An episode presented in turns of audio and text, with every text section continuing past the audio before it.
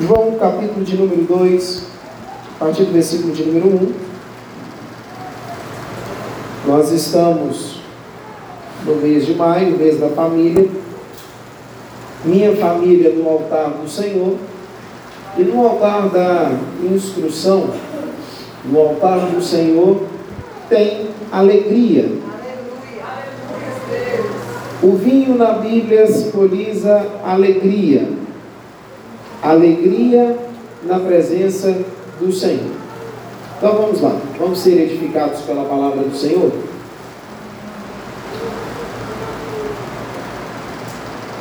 E no dia terceiro houve um casamento em Caná da Galileia e a mãe de Jesus estava lá. Houve o que, irmãos? Casamento. Casamento fala de família ou fala sobre amigos? Família.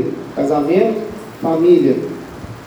E também foram convidados Jesus e seus discípulos para o casamento. E tendo acabado o vinho, a mãe de Jesus lhe disse: Eles não têm vinho. Jesus lhe disse: Mulher, que tenho eu para fazer contigo? Ainda não é chegada a minha hora. Sua mãe disse aos serviçais: Tudo quanto ele vos dizer, fazei. Uma observação, irmãos. O vinho acaba e é Maria que diz para Jesus que acabou o vinho. E no versículo de número 5, Maria, ela fala com quem? Com os serviçais. Por que, que os serviçais não falaram com Jesus? Já parou para pensar nisso? E por que, que Maria começa um diálogo com os serviçais de uma forma um tanto quanto estranha? E estavam ali postas seis talhas de pedra, do tipo usado pelos judeus para a purificação, e em cada uma cabiam duas ou três metretas. E ele lhes disse: Tirai agora e levai ao mestre Sala. E eles o levaram. Quando o mestre Sala provou a água, tornada em vinho, não sabendo de onde viera, mas os serviçais que haviam tirado a água o sabiam, o mestre Sala chamou o noivo. Os serviçais falaram para o mestre Sala a origem do vinho.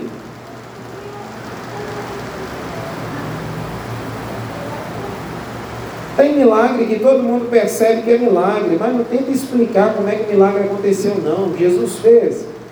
Glória a Deus, viva o milagre. Entendeu? Versículo 10. E lhe disse: Todo homem no princípio apresenta bom vinho, e quando os homens já têm bebido bem, então o que é pior é servido mas tu guardaste o bom vinho até agora. Esse começo de milagres fez Jesus em Caná da Galileia e manifestou a sua glória, e os seus discípulos creram nele. Irmãos, sobre a nossa família no altar do Senhor, o texto a qual nós temos por continuação do nosso estudo, que a base dele é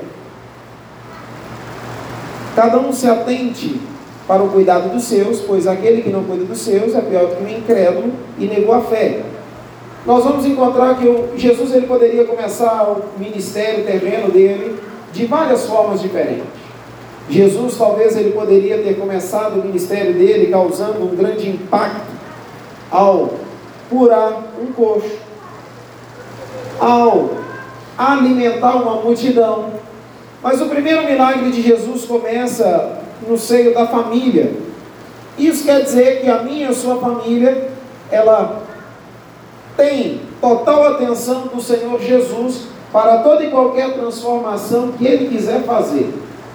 Jesus ele usa seis talhas que vale a pena lembrar os irmãos que já sabem que o povo ia para a festa, a festa que durava dias e dias, Naquela época não tinha o devido calçamento, então todo mundo chegava com o pé vermelhinho. lavavam o pé dentro daquelas talhas e ia aproveitar a festa. De tempo em tempo, a pessoa ia lá na talha, limpava o pé de novo e continuava. Jesus ele pegou a pior água e transformou no melhor vinho. E isso para que a alegria de uma família não fosse desfeita logo no momento de realização. Isso é bem simples, irmãos.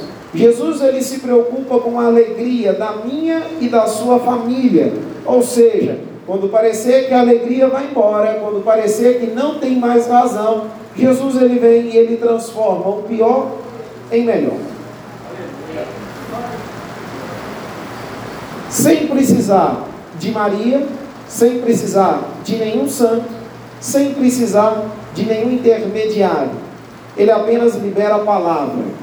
E se nós somos servos do Senhor, nós aderimos à palavra e a seguimos. Mas o ponto inicial do nosso estudo dessa noite, que eu quero meditar com os irmãos, é: e quando o nosso vinho azeda?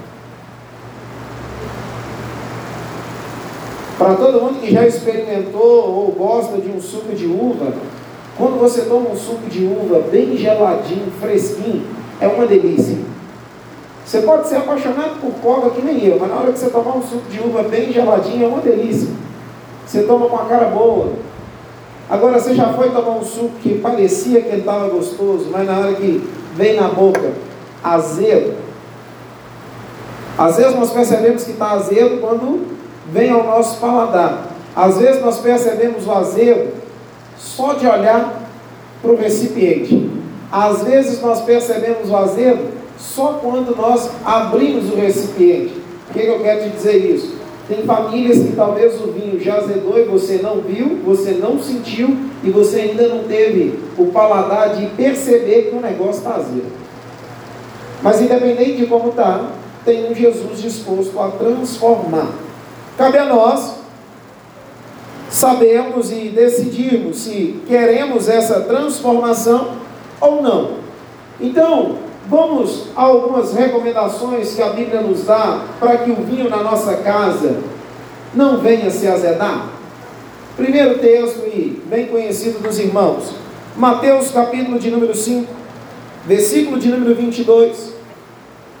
E aí um irmão ou irmã leia para nós bem alto em bom som, viu? Primeira recomendação que nós temos para o vinho não azedar, vamos lá?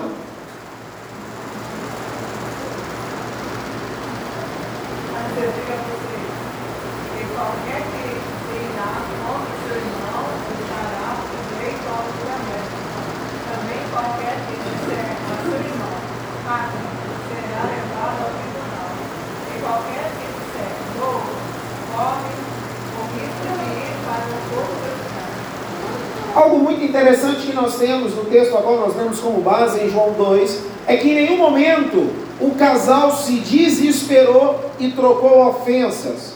Tá vendo, meu amor? Eu confiei que você ia preparar, ia cuidar da nossa festa de casamento. Você se descuidou, o vinho acabou. Nós não vamos ver nenhum diálogo entre os noivos. Algo muito interessante, irmãos, e que fica de lição para todos nós, é que em nenhum momento o pai dos noivos apareceu na história. Tem muita família que o vinho azeda porque não entendeu ainda a recomendação que Deus dá lá atrás para o homem deixar pai e mãe. Garrado de pai e mãe. Que tudo é o pai, a mãe, o sogro e a sogra que tem que estar tocando. Não é por aí. Nós não vamos encontrar isso em Caná da Galileia. Isso nos faz como exemplo o texto a qual irmã Shirley nos leu.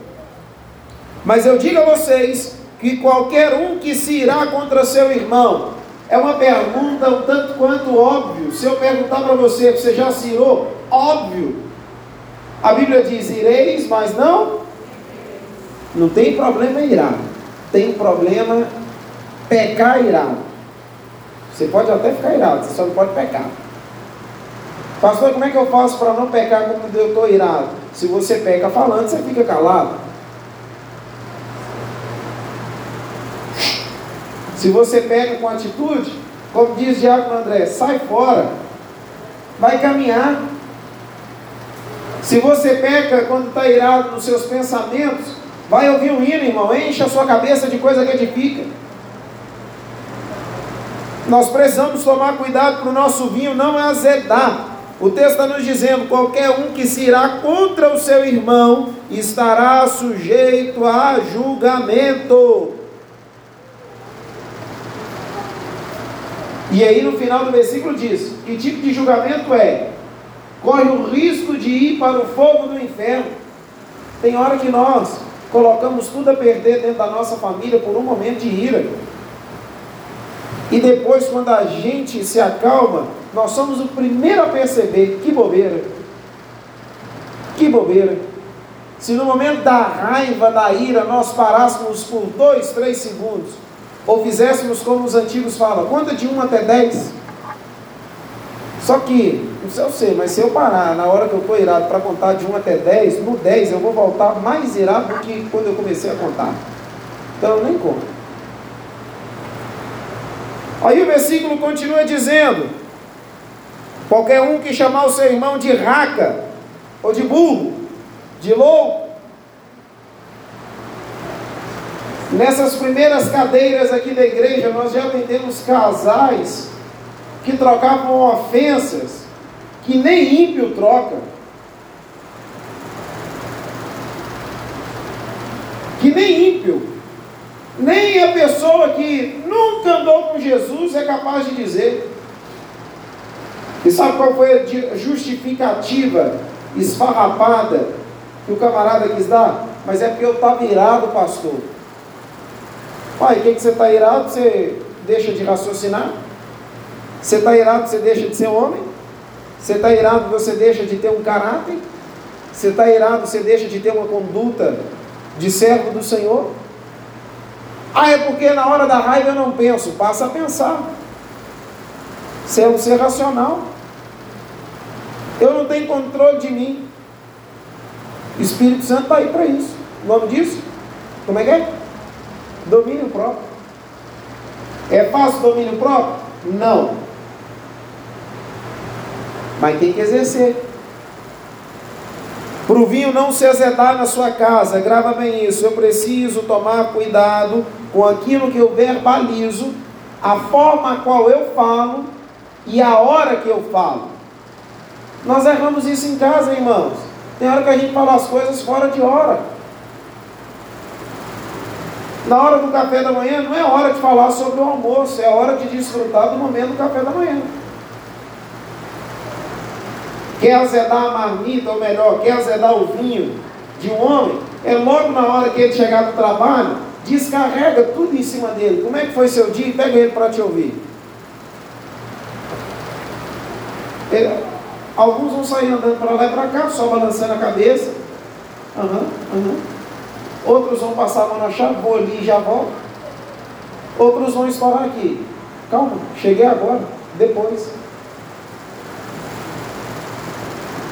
Precisamos tomar o devido cuidado para que o nosso vinho não venha se azedar. Segundo exemplo, Gênesis capítulo 19, versículo de número 26. Mas a mulher de Ló olhou para trás e se transformou numa mulher de sal. Nosso vinho se azeda todas as vezes que nós olhamos para trás. Nós não somos dos que retrocedem. Irmãos, quer ver uma família perdendo alegria? É uma família que vive olhando para o passado.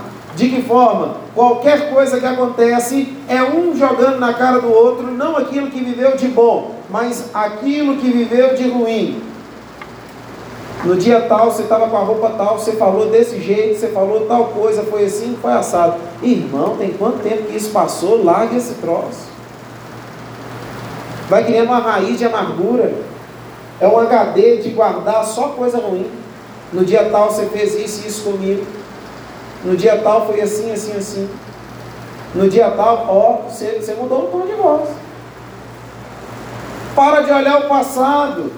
E sabe o que, que tem acontecido muito? E com o devido respeito e amor que eu tenho por cada irmã. Isso acontece principalmente com as irmãs, do modo geral, não só da nossa igreja. Esses dias após um culto de domingo à noite, nós estamos com um casal até duas e pouca da manhã.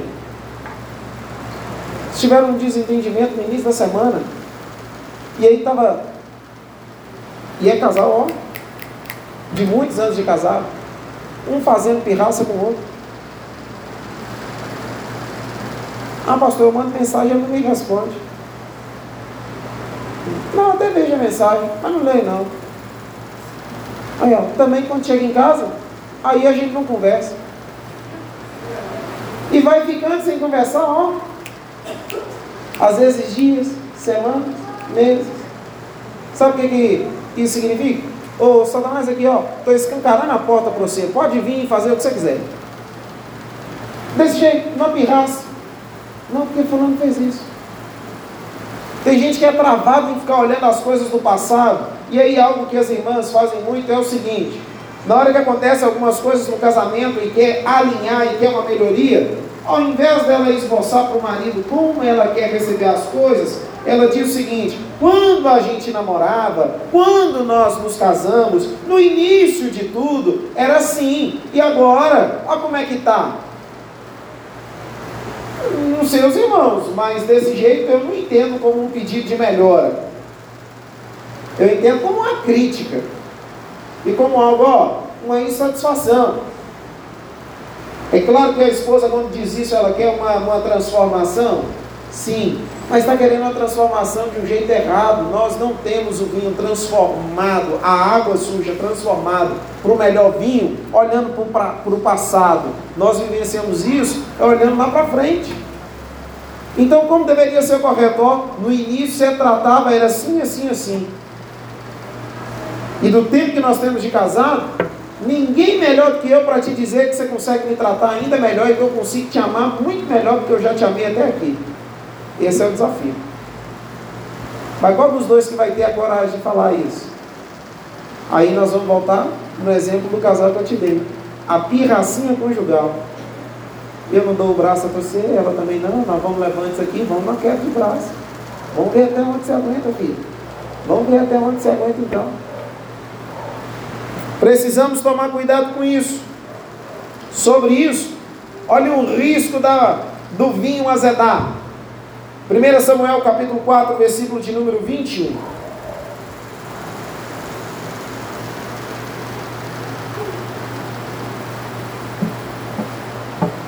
Ela deu ao menino o nome de Icabode e disse: A glória é Senhor de Israel, porque a arca fora tomada, porque o sogro e o marido haviam morrido.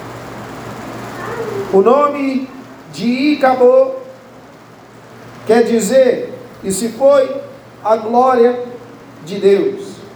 Tem muito casamento que está e acabou está no ventre. Tem muita família que acabou nasceu. Pastor, e quando acabou nasce? Corre atrás de Ebenezer. Porque senão a tendência é só piorar. O Senhor Deus, ele diz para Samuel: Até quando você vai ter misericórdia? E na primeira vez que o Senhor fala com Samuel, fala a respeito do sacerdote Eli. Sacerdote Eli era alguém que fazia vista grossa dentro da sua casa. Os filhos faziam o que bem queriam. Chega a notícia que os filhos morreram. A nora que estava para dar a luz morre no parto, morre na hora que está dando a luz a criança. E a glória de Deus se foi daquela casa. Por um instante você poderia pensar o quão sério é ter o vinho da alegria na sua casa. O dia que o vinho da alegria se for da sua casa, quer dizer que a glória de Deus se foi. Uma casa triste é uma casa a qual ninguém tem o prazer de estar dentro dela. Uma casa triste é uma casa mal cuidada, é uma casa que não tem companheirismo, que não tem empatia, é uma casa que não tem esperança e nem perspectiva de como vai ser um dia de amanhã. E acabou. Ele ficou conhecido por conta da tragédia que aconteceu. Imagina um menino que nasce perdendo o avô, o pai, o tio e a mãe. Nós precisamos tomar cuidado porque nós somos geradores de bênção ou de maldição sobre os nossos. E toda atitude nossa, nós precisamos lembrar o seguinte: nós vamos colher. Sobre colheita, ou se colhe bênção, ou se colhe maldição. Afinal de contas, o salário do pecado é a. Nós precisamos tomar cuidado com aquilo que nós estamos cultivando. Sacerdote Eli, homem de Deus, Ofini e Finéias cresceram dentro da presença do Senhor, dentro da casa do Senhor mas permitiram o vinho azedar. Nós não podemos perder o vinho. E quando que o vinho se perde? Vamos para o livro de Atos, capítulo de número 5, versículo de número 9.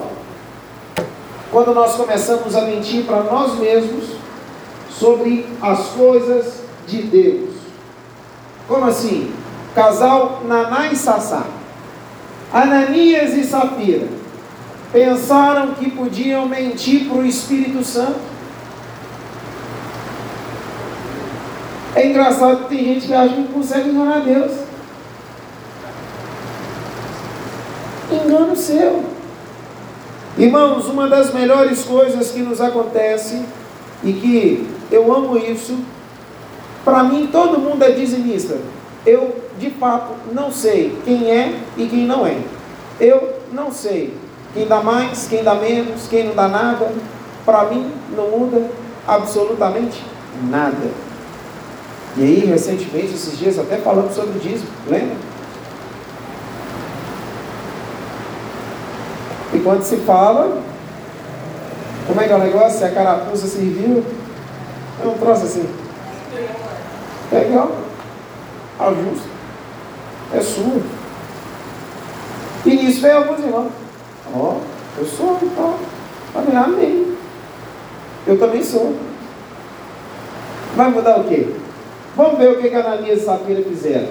Pedro lhe disse: Porque vocês entraram em acordo. Eles fizeram o que, irmãos? Uma mentira. Uma mentira para tentar o Espírito do Senhor. Veja, estão à porta os pés dos que sepultaram o seu marido, e eles a levarão também. Tem hora que nós nos iludimos com a seguinte informação: até o último segundo há uma oportunidade. Olha o tamanho da fala de Pedro. Ainda que enquanto essa mulher escutasse, teve jeito não. Na hora que Pedro calou a boca, como diz alguns antigos, caixão vela preta. Morreu. Tem hora que nós permitimos o nosso vinho se azedar, porque nós pensamos que nós vamos ter uma oportunidade a mais. Vai dar tempo. Eu vou conseguir. Sabe o que eu vejo em Ananias e Safira, além da mentira? Uma procrastinação de um casal que poderia ter feito o certo e o correto na hora certa. Mas talvez eles pensaram que lá na frente a gente devolve ao Senhor. Vou abrir um parênteses, só para te ensinar uma coisa sobre o dízimo. No Velho Testamento acontecia assim: se você deixasse de dizimar nesse mês, tem um, um cálculo que você deveria seguir para no mês seguinte, além do dízimo daquele mês, o dízimo do mês anterior que você não deu, corrigido e atualizado. Funcionava assim. No tempo da graça é bem simples. Se você não é fiel ao Senhor, é só ser. Passou a ser. Percebe que tem hora que nós perdemos o nosso bom vinho por bobeira? Quero te dar mais alguns exemplos de algumas famílias que servem de exemplos a não serem seguidos para que nós não venhamos perder o nosso vinho. Gênesis capítulo de número 5.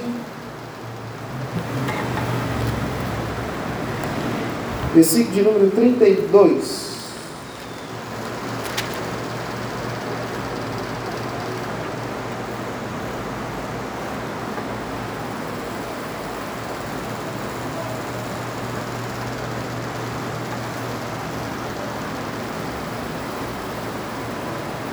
Melhor, Gênesis 1.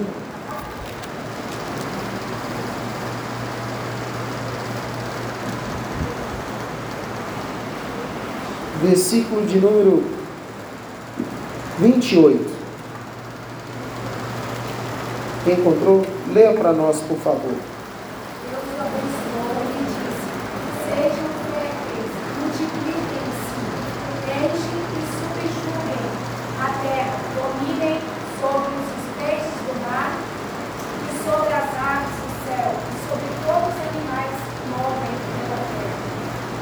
Toda a família, irmãos, começa abençoada mesmo antes de existir, porque Deus abençoou. Isso é um princípio bíblico indiscutível. Só que a primeira família da terra vacilou.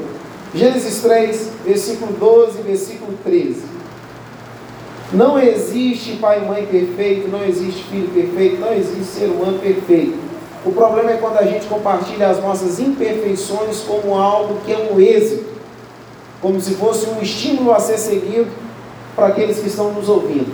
Disse o homem: Foi a mulher que me deste por companheira, que me deu o fruto da árvore e eu comi. Tem família que o vinho se azeda, porque o homem, ele nunca chama responsabilidade para ele. A culpa é sempre da mulher. A mulher que está errada, a mulher que atrasa, a mulher que falta, a mulher que demora, a mulher que é devagar, a mulher que é assim. Ah, mas e você, camarada? Até onde eu me lembro, Adão comeu foi com a boca dele, não foi? Pelo menos na minha concepção, na minha interpretação, na minha leitura, eu entendo que ele comeu com a boca dele. Mas aí ele diz: Foi a mulher que me deste por companheira. Que camarada na cega, né? Não? Ele foi bom para justificar. A prime... O primeiro Miguel é esse. Da face da terra. O primeiro Miguel, Adão. Foi a mulher. Mas calma aí, se tem para o homem, tem para a mulher também. Versículo 13. O Senhor Deus perguntou então à mulher: Que foi que você fez? A pergunta foi bem simples: O que foi que você fez? Olha o primeiro Miguel criado por uma mulher. A serpente me enganou e eu comi. Como é que essa mulher sabia o que era engano? Está vendo, Miguel? Serp... Ela mandou a culpa para a serpente. E numa cara de pau, como se o Senhor não tivesse visto ela conversando com a serpente. Não era melhor ela colocar a culpa no Adão? Não ser sincero, assim, é porque Adão não estava aqui, fiquei sozinho. Mas ela colocou a culpa na mulher, a culpa na serpente. Tem muita mulher que não entendeu que tem algumas amizades que, dependendo da área da sua vida que você for abrir, é uma serpente, tá? Vai te enganar. E se te enganar, vai afetar o seu casamento. Mas o que eu quero pegar aqui não é o exemplo de Adão e Eva como marido e mulher, mas o exemplo de Adão e Eva como, como pais. A primeira família da face da terra ficou marcada por um homicídio. É uma conjectura, tá? A Bíblia não diz isso. Isso é pensamento meu dentro da história deles. Talvez se Adão assumisse a responsabilidade e tivesse falado, Senhor, a culpa foi minha. Talvez se Eva assumisse, Senhor, ó, a serpente falou, mas não é ela que me enganou, não. Eu dei ouvidos para ela, tem diferença. Talvez Caim não teria matado Abel. Antes de Caim matar seu irmão, ele recebeu uma instrução do Senhor. Meu filho, o mal está à porta, cabe a você dominar. Sabe por que ele não dominou? Porque lá atrás, os pais não dominaram a responsabilidade que deveriam assumir. Sobre os pais, algo muito sério, irmãos. Uma das coisas mais lindas que eu gosto na teologia é a teoria da transmissão. Os filhos, eles não recebem apenas a sua aparência, não herdam apenas aquilo que é genético, mas aquilo que é espiritual e moral também. Então nós precisamos tomar cuidado onde nós falhamos, lá atrás, no espiritual e no moral, para que não seja uma porta aberta lá nos nossos filhos. Percebe o cuidado que nós precisamos ter? Para o vinho não azedar? Segundo exemplo de família, que nós vamos ter sobre famílias que permitiram o vinho azedar. Abra sua Bíblia comigo, Juízes, capítulo de número 11, versículo de número 1.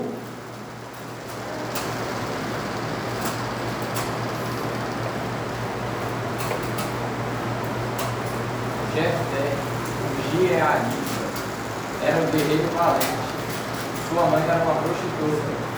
Seu pai chamava-se Gileade. Gileade era um homem bom, mas um homem que caiu na prostituição. Jefité era um guerreiro valente, até ministrando sobre ele mês passado. Jefité teve que andar com más companhias, por conta do vacilo de seu pai. Irmãos, algo que nós precisamos aplicar na nossa família, principalmente aqueles que tiveram passado lá no mundão de curtição. Cuidado, fecha brecha, na hora de contar aquilo que você fez para os seus filhos, não conta como se fosse algo maravilhoso, não. Ó, oh, isso aqui doeu, isso aqui foi pecaminoso. A consequência disso aqui veio sobre Jefité.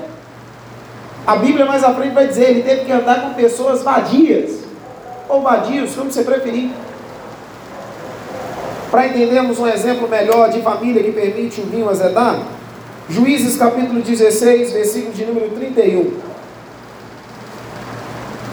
o fortão Sansão.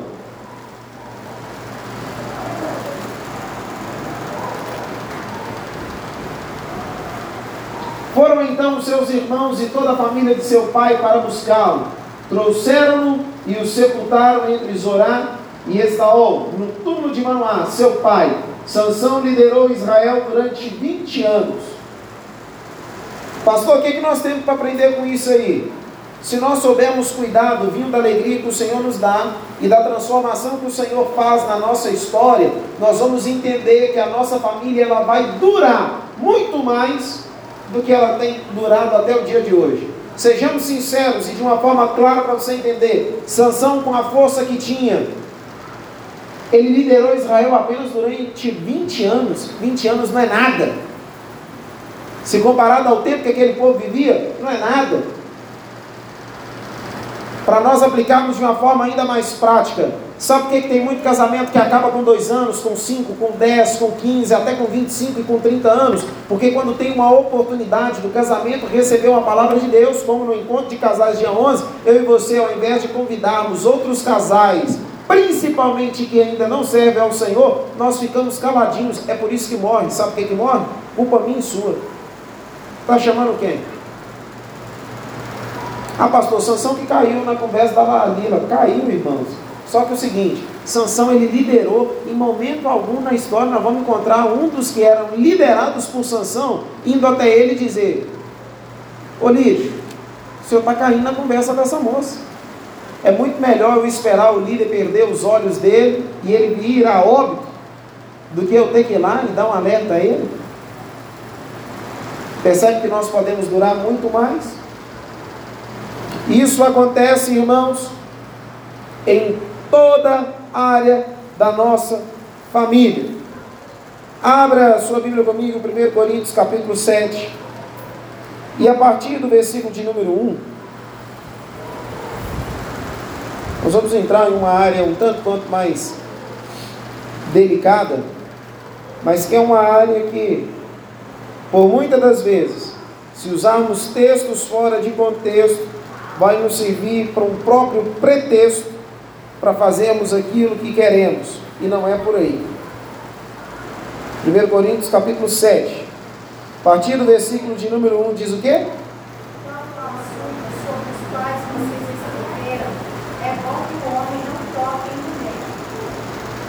Algo que nós precisamos entender, irmãos. Quando lemos esse texto isolado, pode parecer que é bom um homem viver sozinho. Porém, lá em Gênesis, o próprio Senhor que nos diz: não é bom que o homem viva só. Para entendermos o que o apóstolo Paulo vai dar continuidade a partir do versículo 2, eu preciso te lembrar do que está escrito em Romanos 12, no versículo de número 1. Não vos conformeis com esse mundo, mas transformai-vos pela renovação da vossa mente, a fim de que experimenteis a boa, perfeita e agradável vontade de Deus. Versículo de número 2. Não, não. Dois. Isso. Agora sim. Mas por causa da imoralidade, cada um deve ter sua esposa, cada mulher o seu próprio marido. Não é bom que o homem toque numa mulher. Só que no 2 ele explica. É o homem com a sua esposa, a esposa com seu marido. Sabe, muitas das vezes, em muitos casamentos, o vinho da alegria se vai, porque agora nós temos algo que é só encostar o dedinho e arrastar para cima, e por muitas das vezes esquecemos que no casamento nós precisamos ter cinco sentidos. No casamento você precisa ter a visão com seu cônjuge, você precisa ter a audição, você precisa ter o paladar, você precisa ter principalmente o tato. O casal tem que se tocar. E como se tocar? Me entenda bem. Tem casal que só toca na emoção do outro para ferir. Sadomasoquista, o Senhor te repreenda. Tem que tocar é para trazer alegria, é para trazer uma boa memória, um bom momento. Tem casal que tem dificuldade de tocar o outro quando a emoção do outro não está legal. Tem gente que parece que só toca para baixo, nunca para colocar para cima. Sabe quando que a alegria se vai de um casamento? Como não tem um toque que ambos se coloquem para cima. Primeiro a colocar a minha esposa para cima tem que ser eu. Dependendo da roupa que ela escolha, o primeiro a elogiar ela sou eu.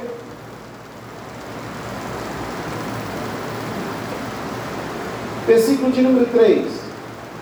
O marido deve cumprir os seus é deveres, não é direito não, viu? Deveres. Lembra dos deveres? O apóstolo Pedro, em 1 Pedro, no capítulo de número 3, a partir do versículo de número 7, ele diz que o homem ele deve honrar a sua esposa como um vaso mais frágil.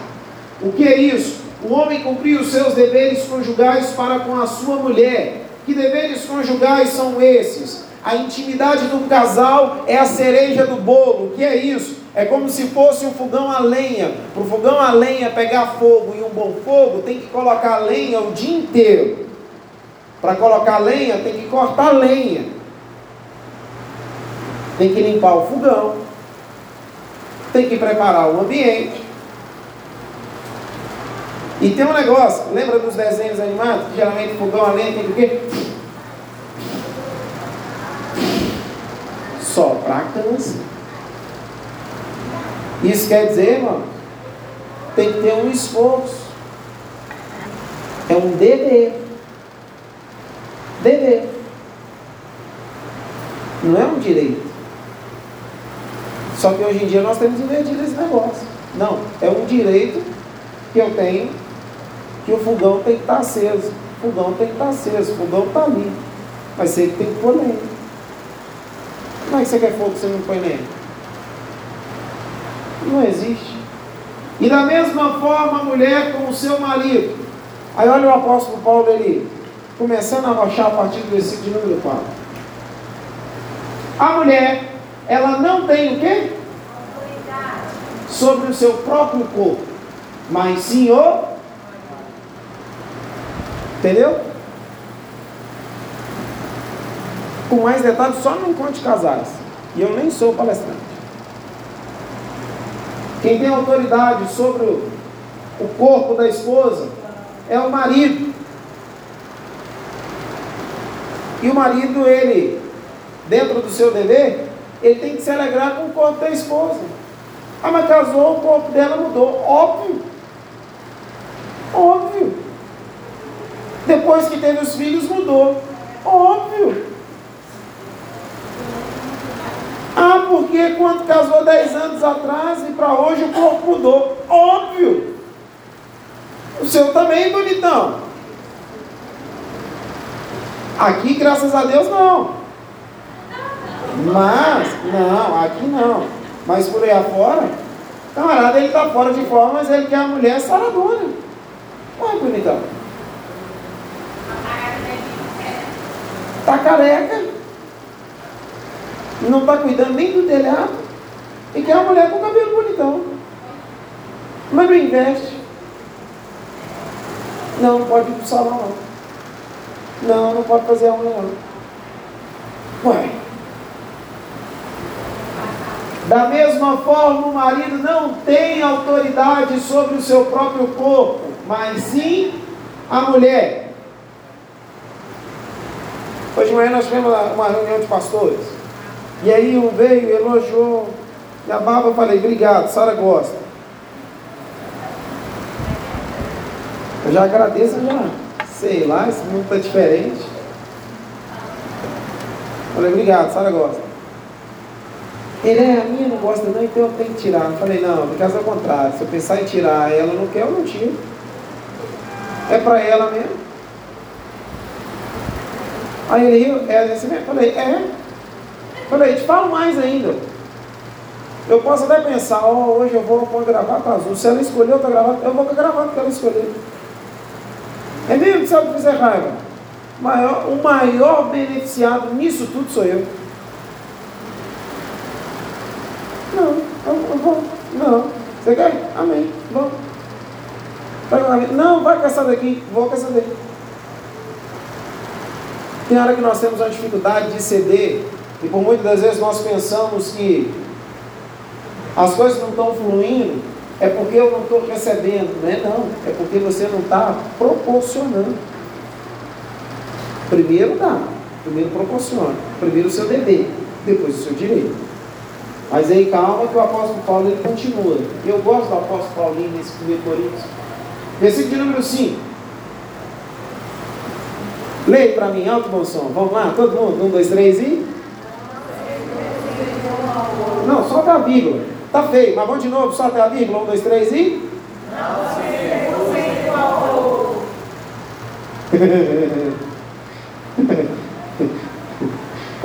Esse é o texto que todo homem gosta de casados. Aí é onde o apóstolo Paulo ele dá uma regulada em nós, ó. Exceto por mútuo consentimento e durante certo tempo muito consentimento, irmãos. Deixa eu te dar um exemplo bem simples e até bobo. Quando um não quer, então pronto.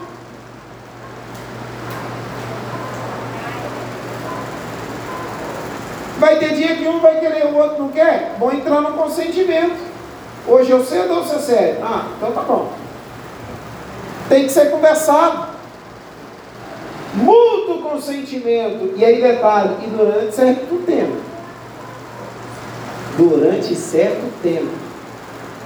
Eu conheço pastor, filho de 10, 11 anos. O menino dorme com ele com a esposa. Falei, não, não. E esse período de pandemia? Período de pandemia, nós estamos na prova, pastor, porque o menino estava sem aula.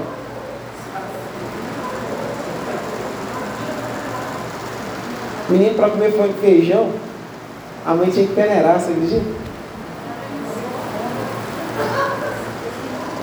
Aí eu olhei, falei, ah.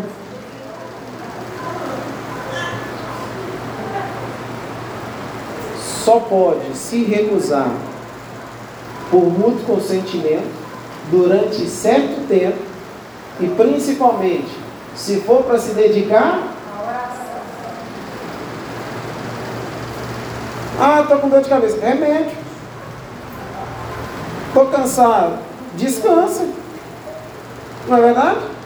Cansado o quê? Descansa. Não estou afim. Ah, então espera, vou animar então, aí. Até ficar afim, aí. É, aí. Você espera ficar com sede para beber água? Não. Se você caminhar um pouquinho, pode fazer o teste. Bebe água antes de sair de casa. Quando você chegar aqui na igreja, Pega um copo de água, você vai tomar ele do mesmo jeito. Mais pura verdade.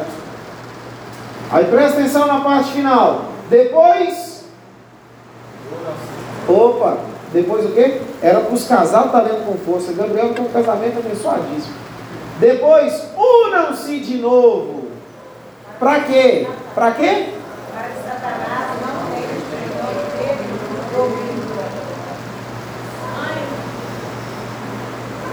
Casamento é bênção.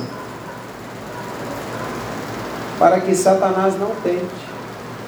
Pior do que o vinho azedar, presta bem atenção nisso aqui. Pior do que o vinho azedar é Satanás vir te servir uma taça de vinho azedo.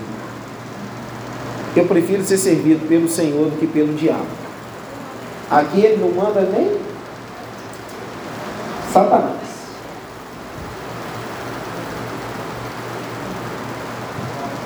Tem área da vida que Satanás manda os demônios.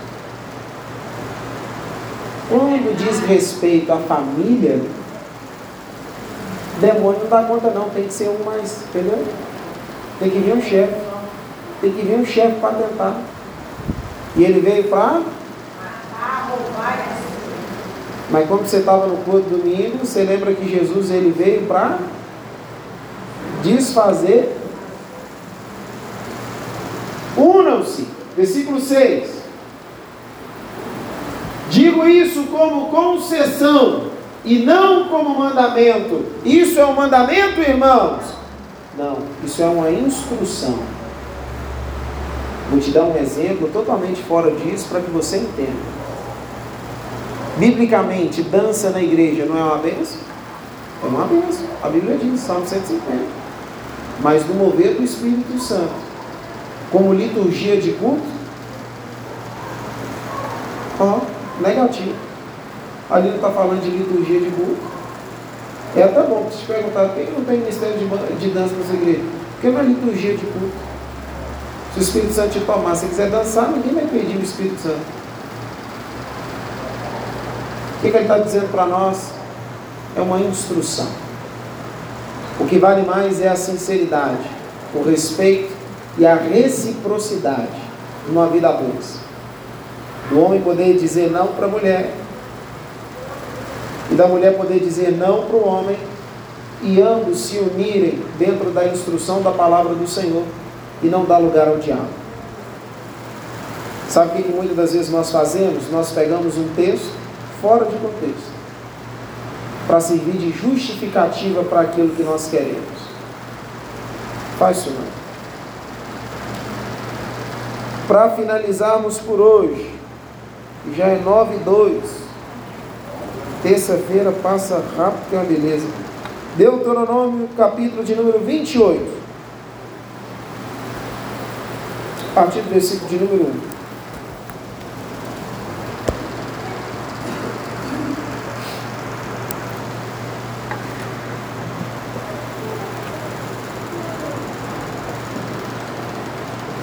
Se vocês obedecerem fielmente ao Senhor, o seu Deus, e seguirem cuidadosamente todos os seus mandamentos que hoje dou a vocês, o Senhor, o seu Deus, os colocará muito acima de todas as nações da terra. 2. Todas essas bênçãos virão sobre vocês e os acompanharão se vocês obedecerem ao Senhor, o seu Deus vocês serão abençoados na cidade e serão abençoados no campo. Os filhos do seu ventre serão abençoados, como também as colheitas da sua terra, e os bezerros e os cordeiros dos seus rebanhos. Sim. A sua cesta e a sua amassadeira serão abençoadas. Seis. Vocês serão abençoados. É muito melhor e muito mais prazeroso ter o vinho da alegria e cuidar para que o vinho não venha azedar do que deixar de obedecer as instruções do Senhor e permitir que o vinho azede por um descuidado, por uma fala, por uma justificativa que não justifica por um comportamento inadequado e principalmente por não querer uma instrução que é fundamental. Todo motorista ele sabe que ele tem que dar certo, mas inevitavelmente, em dados momentos, vai ter dia que ele pode se esquecer. O problema é que um desses dias que ele se esquecer, ele pode provocar um acidente ou sofrer um acidente. Tudo por conta de uma instrução que ele recebe lá atrás e que é primária. É a coisa mais simples. Está ali, no dedo dele, é só dar. O mesmo serve para nós. Jesus está dentro de casa. O vinho dentro de casa. Alegria dentro de casa. Desfruta dessa instrução e seja você uma bênção, seja a sua família uma bênção, o seu casamento uma bênção, em Cristo Jesus.